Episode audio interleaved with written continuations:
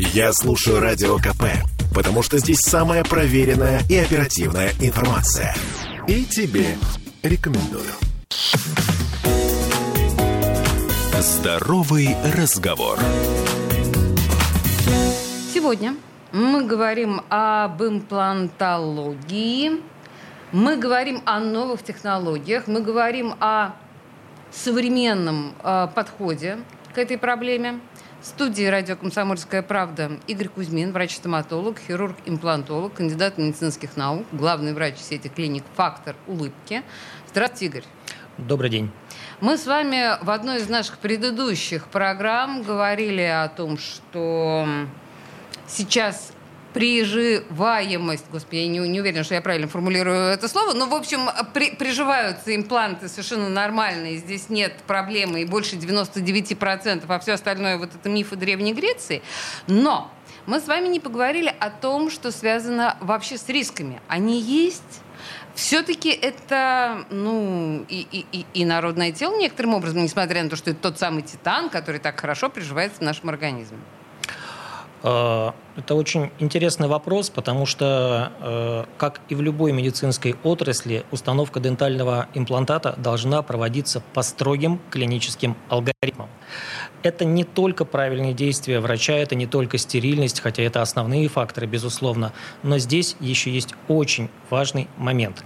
Э, чаще всего неудачи, про которые вы говорите, э, мы их наблюдаем тогда, когда пациент не выполняет наши рекомендации, когда он не выполняет рекомендации рекомендаций по гигиене, когда идет игнорирование приема препаратов, в том числе антибактериальных препаратов, антибиотиков, которые зачастую мы можем назначать, а, или игнорируются какие-то другие врачебные рекомендации. Пожалуй, я бы назвал это 90% фактором ожидаемой неудачи. Все остальное можно списать на клиническую медицину, потому что медицина наука не точная, и в любой момент могут пойти какие-то э, осложнения, не всегда э, по вине врача, не всегда по вине пациента. Просто организм – это живая биологическая субстанция. Как, когда вы говорите о неудаче, вы что имеете в виду? А, ну, Прежде всего речь идет о каких-то неприживлениях, про которые ага. мы говорили ранее, воспалениях. Это, пожалуй, основное осложнение, которое мы можем встретить на приеме у врача-имплантолога. Все остальное попадает в небольшой процент статистики. А, я слышала, что говорят о некой сезонности в имплантологии, но то, что там мне представляется, да, что в жаркое время, наверное, страшнее, в смысле вот как раз э, в смысле рисков воспаления, или наоборот? Как? Вот здесь есть какая-то сезонность, когда лучше? А, я тоже слышал про эти мифы, только я слышал про то, что импланты лучше ставить в зимний период. Кто-то говорит, что ставить их лучше в летний период. На самом деле это достаточно рядовая медицинская манипуляция, которая не зависит от сезонности, от времени года, от температуры э, во дворе, на улице. Э, конечно, в жаркую погоду мы даем нашим пациентам какие-то дополнительные рекомендации, чтобы не провоцировать э, отеки. Отеки, даже не воспаление, а какие-то просто послеоперационные вещи, которые являются штатными.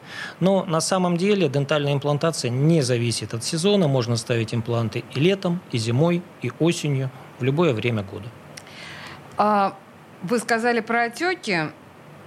Вообще какая-то какой-то есть э, период реабилитации? Или вот мы с вами в прошлом нашем, э, во время прошлого нашего разговора говорили об имплантации за один день.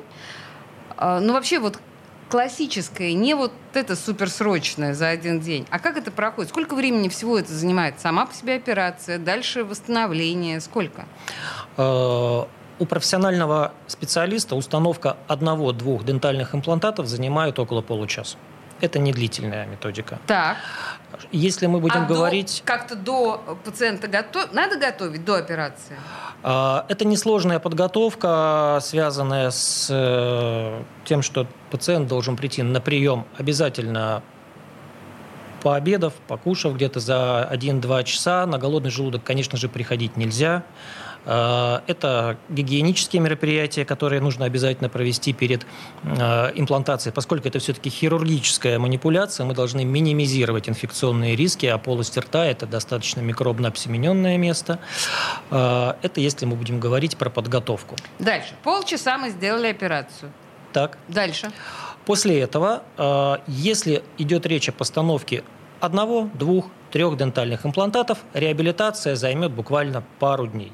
Наши пациенты говорят, что чаще всего после таких небольших э, инвазивных вмешательств достаточно однократного приема обезболивающего препарата, и потом уже это не требуется. То есть фактически после такой микрооперации пациент может идти на следующий день на работу. А отеки где? Ну, в смысле, они на лице сверху? Извините, дурацкий вопрос. А в живом организме отек бывает, безусловно, везде, и внутри полости рта, и снаружи, на лице. Все зависит от объема оперативного вмешательства. Когда мы говорим про сложные реконструкции, когда идет реабилитация полностью, допустим, беззубой челюсти пациентов на 4, 6 или больше имплантатах, конечно, тогда встречаются и внешние отеки. Мы всегда об этом предупреждаем, проговариваем, чтобы в период где-то 5-6 дней после операции у пациента не было никаких публичных мероприятий, связанных э, с социумом. Да? Угу. Свадеб, презентаций, фотографирование на паспорт, дней рождений. То есть это обязательные условия, мы обязательно об этом э, предупреждаем. Э, чтобы это не было потом новостью. Игорь, меня всегда мучил очень важный вопрос. А мы столько времени и денег тратим на зубы. Э, это действительно так. Э, мы там, даже когда у нас, в общем, полностью санирован рот, мы понимаем, что а вот эта пломба уже достаточно старая, наверное, стоит тут в этом направлении подумать, а еще чистка, а еще, ну, в общем, очень много всего. И денег очень много мы тратим. Почему никто не делает так, чтобы сразу все удалить и заменить? У нас есть поговорка у профессиональных имплантологов, что нет ничего лучше, чем свой собственный зуб, в Почему? каком бы состоянии он не был. А имплантат – это всего лишь то лучшее, что можно сделать при его отсутствии. Звучит очень красиво, но почему? Ведь имплантат не болит. Ведь э, он не требует, я не знаю, он долго служит. Э, дело в том, что имплантат – это, как вы правильно сказали, это протез. А протез – это не живая субстанция.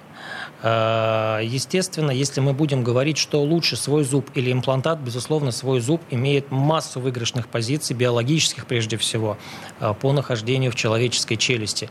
Но то, что за имплантатом не надо потом следить или как-то за ним ухаживать, это очередной миф. Угу. Гигиена должна быть повышена в разы после дентальной имплантации, и поскольку имплант – это все-таки прибор, который требует техобслуживания, гигиены, чистки, причем ежедневной гигиены. Ну, а, зубы тоже.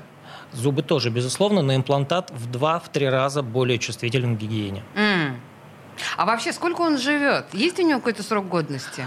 А, это пожизненная технология, она рассчитана на весь срок Э, нашей человеческой жизни. То есть я могу рассчитывать, что до смерти мне этот э, протез не придется менять? Да, но, к сожалению, с возрастом мы не молодеем, и иногда появляются в организме с возрастом некоторые заболевания, которые могут э, влиять на срок службы имплантата. Э, к сожалению, такое бывает. И опять же, гигиена, гигиена и еще раз гигиена. Если я правильно понимаю, с возрастом меняются наши десны. И в этой связи какие риски существуют с имплантами? Я бы не делал прямую привязку десны к установленному имплантату, потому что вот те механизмы изменения возрастные десны, которые влияют на собственные зубы, имплант им не подвержен. Угу. Поэтому, если человек соблюдает все необходимые требования, которые мы ему предъявляем при протезирования на дентальных имплантатах, то он может рассчитывать на пожизненное использование. У меня такой несколько странный вопрос, но это же тоже случается иногда, и дети теряют зубы.